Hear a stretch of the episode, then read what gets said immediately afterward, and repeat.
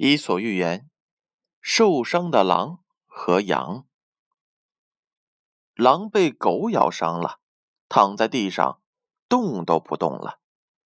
这时，他看见了一只羊，便请求他到附近的小河里帮忙去取点水来。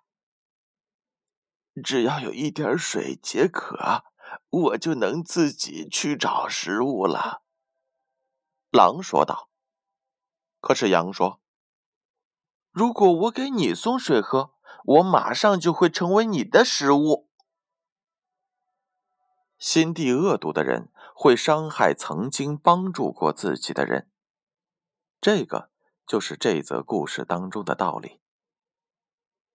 故事八点半，建勋叔叔与你每晚约定相伴。宝贝儿，晚安。